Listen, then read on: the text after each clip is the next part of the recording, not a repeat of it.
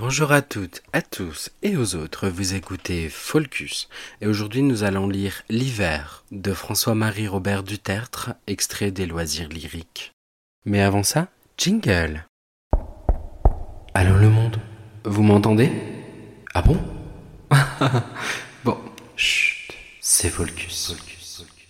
Plus de belles campagnes, plus de feuillages verts l'enfant de la montagne, l'hirondelle d'hiver chantant la cheminée, où naguère a chanté, au beau jour de l'année, l'hirondelle d'été. Et sur les promenades, plus de charmants bouquets, plus de douces œillades, de manèges coquets. Là-bas, sous les grands ormes, où venaient tous les soirs femmes aux blanches formes, aux épais cheveux noirs. Or, que faire en sa chambre, quand, sur les traits maigris, le soleil de décembre met son capuchon gris.